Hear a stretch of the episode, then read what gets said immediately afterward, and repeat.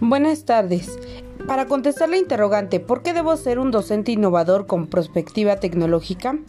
Es importante recordar que el impacto que causa el docente en sus estudiantes también repercute en el nivel del aprendizaje que tenga. Por ello, es preferible ser un docente innovador que busca que sus alumnos aprendan por sí mismos, motivándolos para que deseen, quieran y ambicionen aprender. El primer paso es ser un profesor motivado, ya que así lograremos ser un profesor innovador.